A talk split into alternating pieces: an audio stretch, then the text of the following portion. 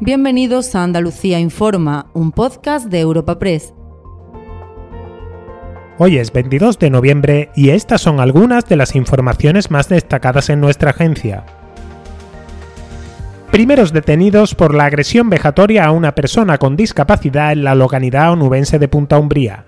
Apenas 24 horas después de trascender su difusión en redes sociales, la Guardia Civil ha arrestado a dos de los participantes acusados de un delito contra la integridad moral.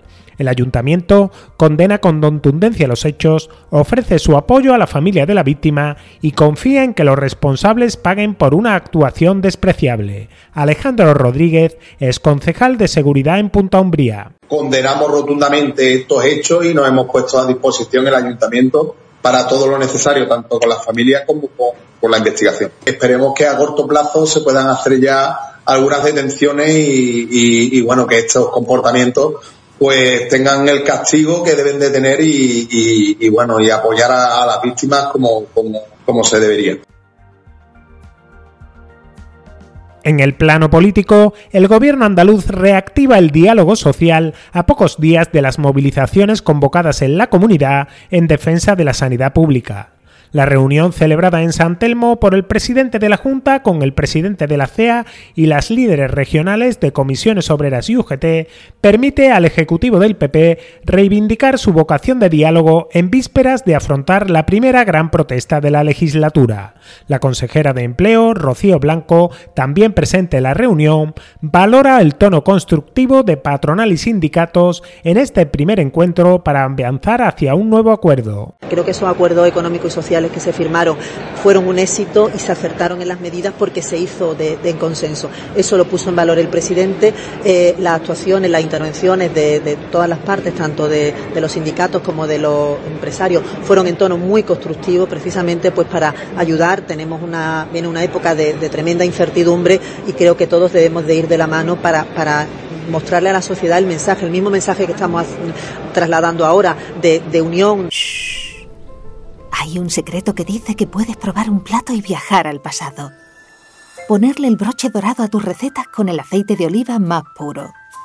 Recibir de tu vecino las verduras más sabrosas y disfrutar el mejor jamón ibérico del mundo.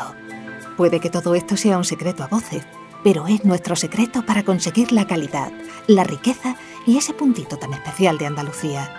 Gusto del Sur, el sabor de tu vida. Junta de Andalucía.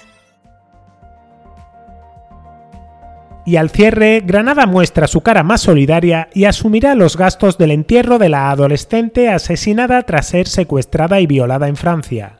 La familia de la víctima, de origen colombiano, emigró hace un año desde el barrio de La Chana y ahora quiere que sus restos reposen en la capital granadina. La recogida de fondos, iniciada para sufragar el sepelio, ha encontrado rápida respuesta del Ayuntamiento de la ciudad en la semana en que precisamente se conmemora el Día Internacional contra la Violencia de Género.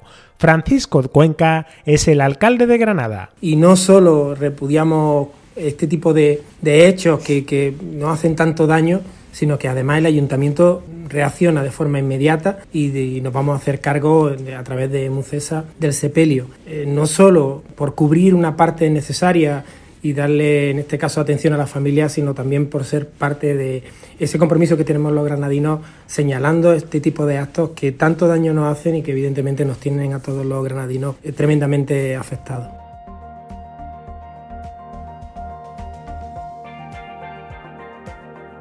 Recuerda que puedes encontrar estas y otras muchas noticias en la sección Andalucía en nuestra web europapress.es.